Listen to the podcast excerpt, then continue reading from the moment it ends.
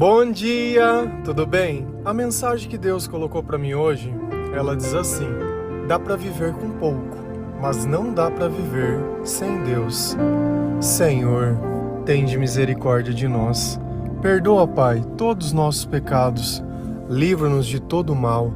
Nos afasta de tudo aquilo que não vem de ti. Nós agradecemos, Senhor, por mais esse dia, pelo alimento, pela palavra, pela presença Aceita, Senhor, essa nossa oração, esse nosso louvor, pois nós te amamos, bendizemos, adoramos. Somente tu é o nosso Deus e em ti confiamos.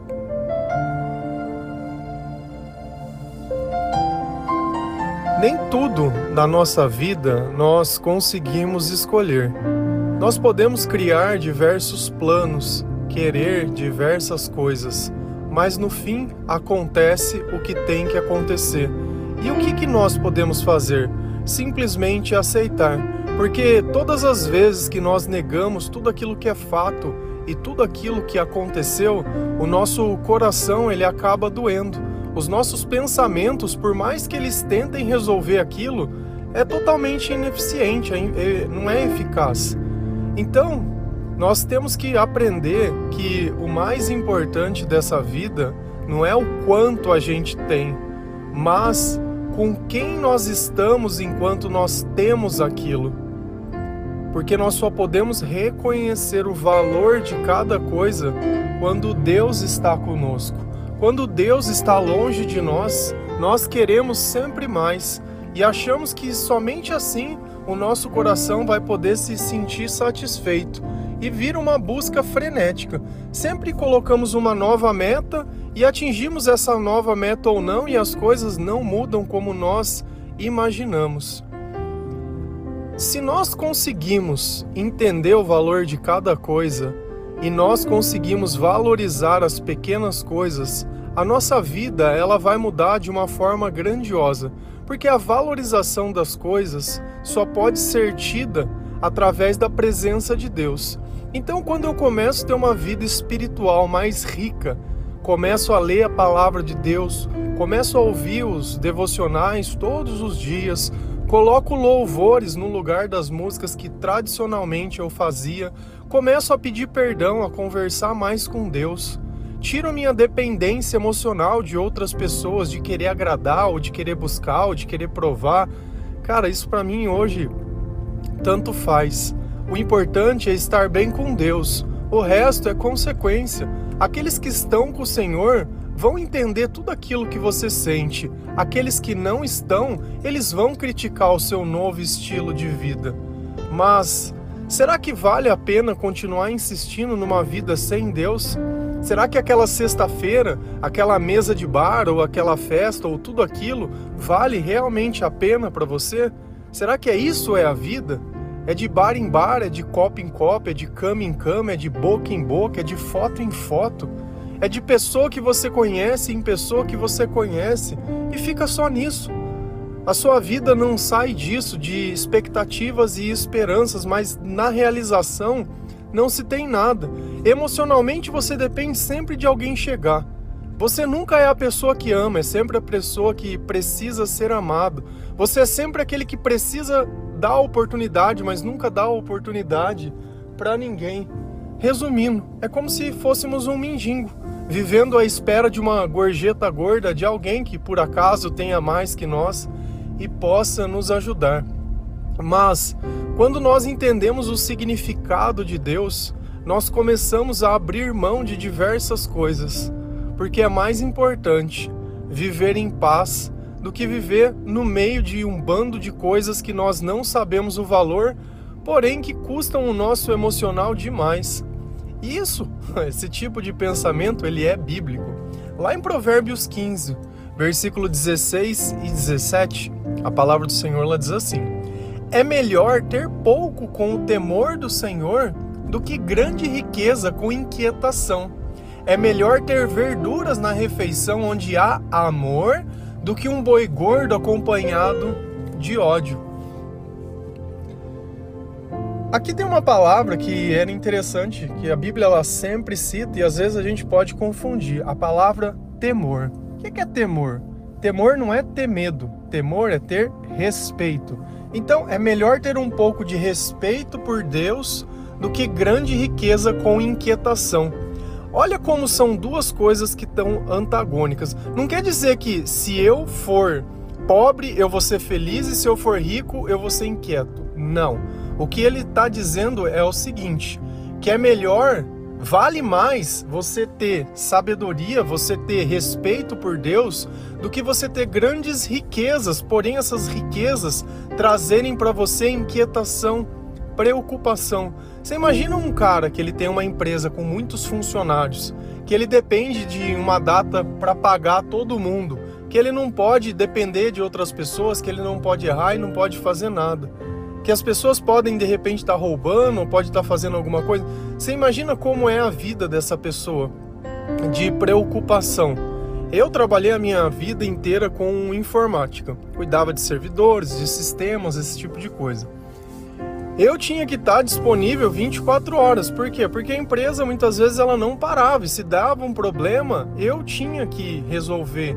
Então me tocava o telefone, eu dormindo de madrugada, eu tinha que ir lá e, e resolver. Então, isso de alguma forma, o tempo todo, em tudo que eu fazia, eu ficava preocupado com as coisas que estavam acontecendo lá. Eu nunca tinha paz. Chegava final de semana, tinha que fazer backup, tinha que fazer as coisas, e se desse algum desastre, o backup não funcionasse, a culpa era minha. Por melhor que eu fizesse o meu trabalho, a culpa era minha. E essa é a questão das coisas. Tem coisas que só traz esse tipo de coisa, preocupação. Não acrescenta em nada, não agrega em nada. É claro, meu trabalho dependia, era o meu sustento, era tudo, concordo.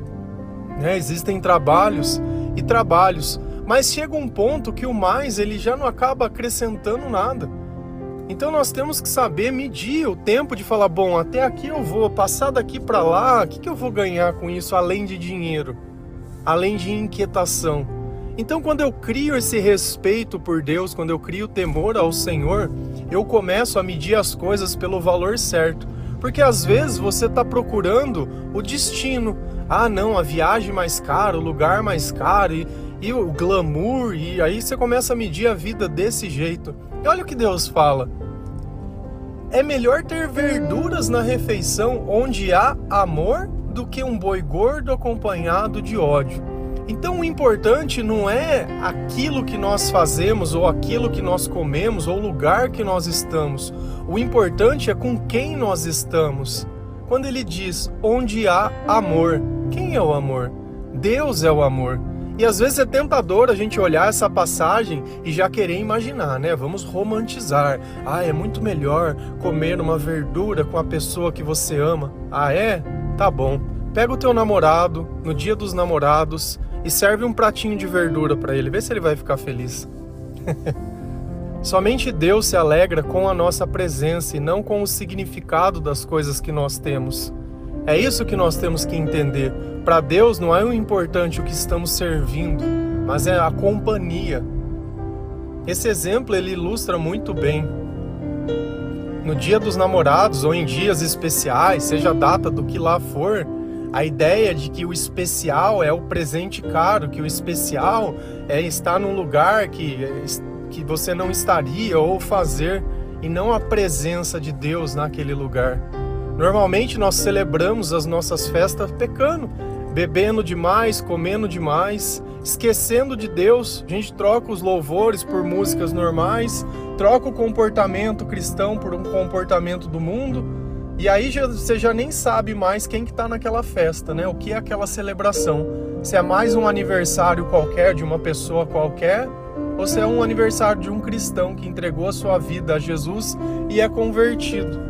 E eu não estou pegando no pé de vocês, querendo que vocês sejam perfeitos, mas eu queria chamar a atenção para que se nós fomos plenos no Senhor e se Ele participa da nossa vida, que nós também trazemos ele para nossa festa, trazemos ele para as nossas celebrações também, senão fica sem sentido.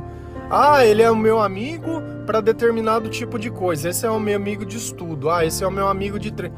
Jesus é o nosso amigo para tudo. Então não adianta a gente simplesmente criar uma relação com Deus onde a gente possa tentar ver que ele só é bom quando eu preciso Depois que eu não preciso mais ou que eu já recebi a minha bênção, posso descartar e jogar ele em um canto qualquer. Então nós precisamos aperfeiçoar essa relação e precisamos examinar a nossa vida. Se aquela humilhação que nós passamos hoje, se o que nós temos vivido hoje, será que não é esse boi gordo? Será que está valendo a pena comer esse boi gordo longe de Deus? Porque se eu vivo numa casa onde a pessoa não acredita na mesma coisa que eu, tá tendo uma batalha espiritual ali dentro. E não é à toa que tem tanta briga, tanta discussão, tanta acusação, tanta desconfiança, tanto ciúme, tantas palavras duras.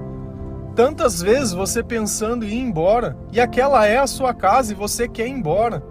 Mas às vezes é justamente isso. Vou comer a minha verdura em paz, que ficar aguentando essa humilhação. A troco de quê? O bem mais precioso que nós temos é o tempo, e ontem nós falamos sobre isso. Então dá para viver com pouco. Dá para a gente simplesmente pegar a nossa vida e colocar o que é o necessário para se viver, mas sentar numa mesa cheia de amor. E de novo, não caia na tentação de achar que amor é uma pessoa. Não romantiza isso. Senão você vai ficar numa eterna busca procurando, procurando, procurando o amor que está dentro de você, achando que para amar é preciso encontrar alguém, é preciso ter o filho ideal, é preciso ter a filha ideal, ou que o amor é o sexo igual ao seu, porque se não for uma pessoa, ai, cara, é tanta loucura hoje em dia, é tanta loucura. Cara, sexualmente você pode fazer o que você quiser sentir atraído pelo que você quiser, acreditar no que você quiser, independente se é um homem com homem, mulher com mulher, mulher com homem, independente, Deus ele vai continuar sendo amor. E se você de alguma forma coloca o amor como sendo uma pessoa, você vai continuar comendo esse boi gordo pro resto da vida vai continuar sendo humilhado, vai continuar sendo massacrado, vai continuar com pensamento de morte, vai continuar com tristeza, vai continuar indo em psicólogo, psiquiatra, vai continuar tendo aquelas recaídas, né? Como se o pecado ele fosse o remédio, né? Mas ele é o remédio. Ele é o remédio para todos aqueles que não acreditam plenamente em Deus. E a Bíblia fala que o vinho é para os amargurados de coração. Então, toda vez que você bebe, eu tenho uma relação com a bebida de dependência. Eu posso tomar um copo de cerveja? Posso. Mas eu estou tomando ele como um alimento, é como se eu tomasse um copo de água. Não estou tomando ele como se fosse alguma coisa que eu tomo 10 e fico lá e altero os meus pensamentos e fica aquele. Nossa, mas não tem gente mais chata que nego bêbado, né? Nossa, mas é chato. Gente que conversa pegando e falando, é, que, é. gente emocionada. Não dá para você ter uma conversa madura. Não dá, não dá para você fazer nada. O tempo todo emocionado. E infelizmente tem pessoas que desde que eu sou criança eu olho, elas são do mesmo jeito e tá ali vivendo dentro da mesma bolha e não percebe aonde está o problema. E o tempo vai passando e a vida vai passando e o corpo vai só cada vez comendo mais, cada vez fazendo mais, é isso. Depois vai morrer como se nunca tivesse vivido, não vai ser lembrado por nada. Apenas pelos filhos, né? Os filhos lembram, deixou uma herança, deixou alguma coisa, né? E aí? Não vai mais nada, sai vendendo as coisas e ponto. Quando as pessoas elas têm um legado, quando essas pessoas elas fazem a diferença, que você nota que elas sacrificaram as suas vidas por alguma coisa, por amor ou porque Deus colocou alguma coisa dentro do coração, é totalmente diferente é um propósito. Eu me recordo que meu avô ele morava numa cidade pequenininha, Jabuticabal. Não, desculpa, Córrego Rico. É mais ou menos por ali, eu acho que é perto. E do lado da casa dele tinha uma igreja. E o sonho dele era poder ajudar essa igreja para ela poder ser reformada, ter um salão, ter um negócio. Eu não sei muito bem das ideias, porque a época que isso tudo aconteceu era uma época que eu nem acreditava em Deus. Então era uma época que eu tava numa fase assim totalmente dark da minha vida. E meu avô tava doente já com, com câncer. E ele não podia viajar para ir poder lá ver essa realização, que ele conseguiu ajudar a igreja para ela poder ser reformada, poder ser feita. Então colocaram uma plaquinha na frente, tudo. E aí foi eu, meu pai, né, mais meus primos, e a gente pegou, acabou indo nesse lugar lá ver. era acho 2007, né? bem começo ainda, levamos uma filmadora daquelas antigas ainda para poder filmar, para ele poder ver. Então eu participando de tudo aquilo, vendo tudo aquilo, e nada daquilo fazia parte da minha vida, né? Nada daquilo me tinha algum tipo de conexão ou entendimento, e eu nem poderia imaginar que aquilo depois, entre aspas, aquilo, Cristo, né, ele se tornaria parte da minha vida. E é uma pessoa ateu visitando um lugar sem conseguir entender por que, que uma pessoa queria tanto ajudar aquilo ou fazer aquilo. E aí a gente filmou e voltou embora e ele não tava mal, não tava nada, tava normal, sentado na casa dele. E a gente colocou o vídeo na televisão e ele assistiu, ficou emocionado, ficou feliz vendo que aquilo que a vida inteira ele sonhou em poder realizar, ele tinha feito. Depois simplesmente ele virou a cabeça para o lado e faleceu. Era como se a vida dele, o propósito dele dependesse daquilo, ele olhasse e falava: Bom, já cumpri a minha missão, agora eu posso voltar. E eu creio muito nisso. Não existe acaso nos planos de Deus. Nós temos que entender que o que você tiver que fazer, você vai ter o tempo necessário. Às vezes tem algumas pessoas que a gente olha que tem uma morte que a gente não gostaria de aceitar. Que aconteceu alguma coisa, um acidente, uma fatalidade, alguma coisa, e a gente acha que a outra pessoa tirou ela da nossa vida. E tá difícil viver sem, porque a gente tem saudade, tem as coisas. Dá para viver com pouco, mas sem Deus não dá. Então, a presença de Deus na nossa vida, ela cabe também para essas circunstâncias. E se a gente olha, o próprio Filho de Deus também foi assassinado. O próprio Filho de Deus também aconteceu exatamente isso com ele. Então, por mais que a gente olhe e não consiga aceitar e querer que as coisas sejam diferentes, as coisas são o que são. Talvez aquela pessoa ela cumpriu o propósito que ela tinha. E assim a gente vai olhando e vai lembrando das pessoas. Eu tenho coisas do meu passado que eu tenho uma dificuldade muito grande para lembrar. Porque a fase que eu vivia sem Deus era uma fase totalmente de trevas, uma fase de depressão, uma fase de excessos. Então é como se tivesse apagado, se aquela parte da minha vida ela tivesse jogado fora. Jogado fora. Mas hoje eu não jogo mais o tempo fora. E tá bom. O que a gente tem que fazer é aceitar Todo mundo tem um passado negro, todo mundo tem alguma coisa, uma pedra no sapato, alguma coisa que gostaria que hoje fosse diferente, mas as coisas são o que são. Então eu tenho que começar a entender que a minha vida começa agora. É desse ponto em diante. E de novo, dá para viver com pouco, mas não dá para viver sem Deus. Então talvez o seu salário mudou, a sua vida mudou, a sua profissão mudou, a sua casa mudou, o bairro que você morava mudou e tudo mudou. Tem gente que mudou para melhor, tem gente que mudou para pior, tem gente que não sabe nem onde vai morar e nem o que vai comer. Mas ainda assim, que passe a dificuldade, que passe todas as coisas, não dá para passar sem Deus.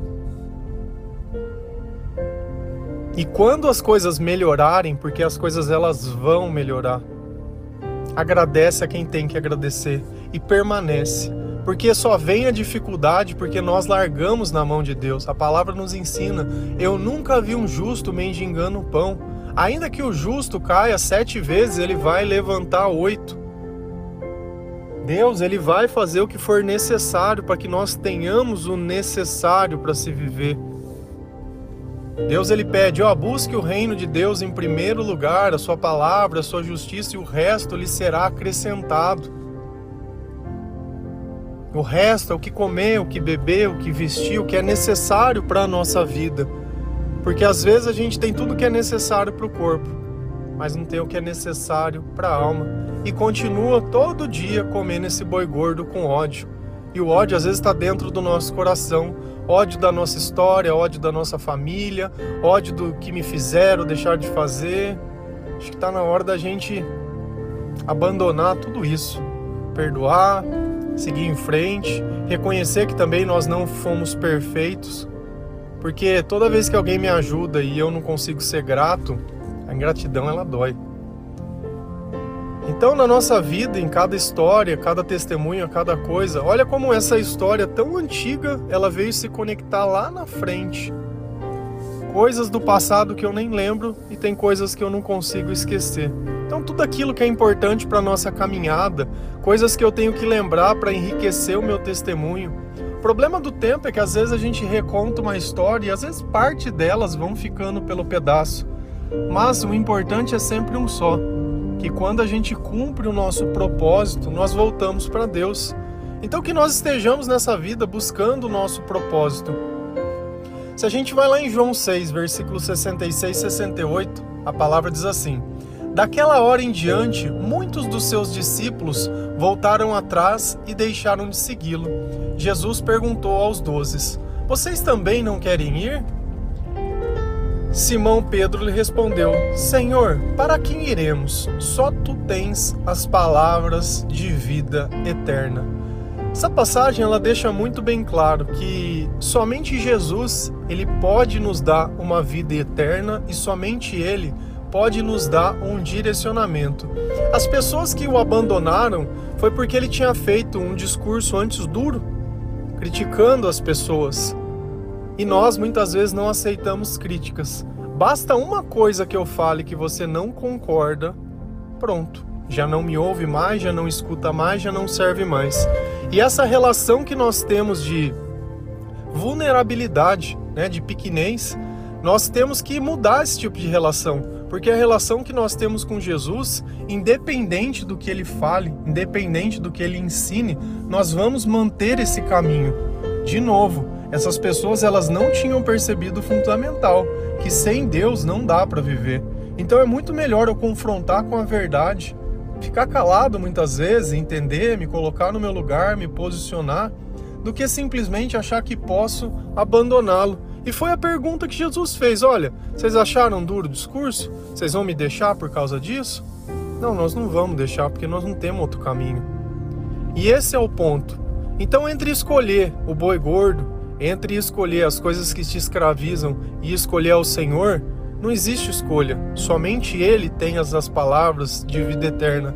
Somente o Senhor pode mudar a nossa vida e a nossa história. Somente o Senhor pode trazer tudo aquilo que nós nunca tivemos. Somente o Senhor pode transformar nós naquilo que nós nunca fomos. E às vezes você conhece uma pessoa e larga dessa pessoa pelo comportamento. Porque de aparência pode até ser bonita, mas o coração não dá para conviver. Pensa nisso. Pensa em tudo que você tem vivido, coloca numa balança. Será que vale a pena você terminar todo o seu tempo todo o seu propósito, continuar se vendendo por pouco porque tem medo? Eu posso ter temor, mas por Deus, medo não. Porque se eu tenho medo é sinal que eu não confio. E se eu não confio, eu não estou perfeito no amor de Deus. Amém? Que Deus abençoe cada um de vocês. Que o Senhor possa te servir verduras, né? Com uma mesa cheia de amor. E que nós tenhamos pouco com temor do Senhor do que muitas riquezas com inquietação. E que tudo aquilo que Deus colocar na nossa vida, Ele coloque também a possibilidade que nós possamos desfrutar. Que Ele esteja presente nas nossas festas, nos nossos aniversários, nas nossas celebrações e que Jesus seja o centro de tudo. Amém? Que Deus abençoe cada um de vocês. Feliz a nação cujo Deus é o Senhor. Um bom dia.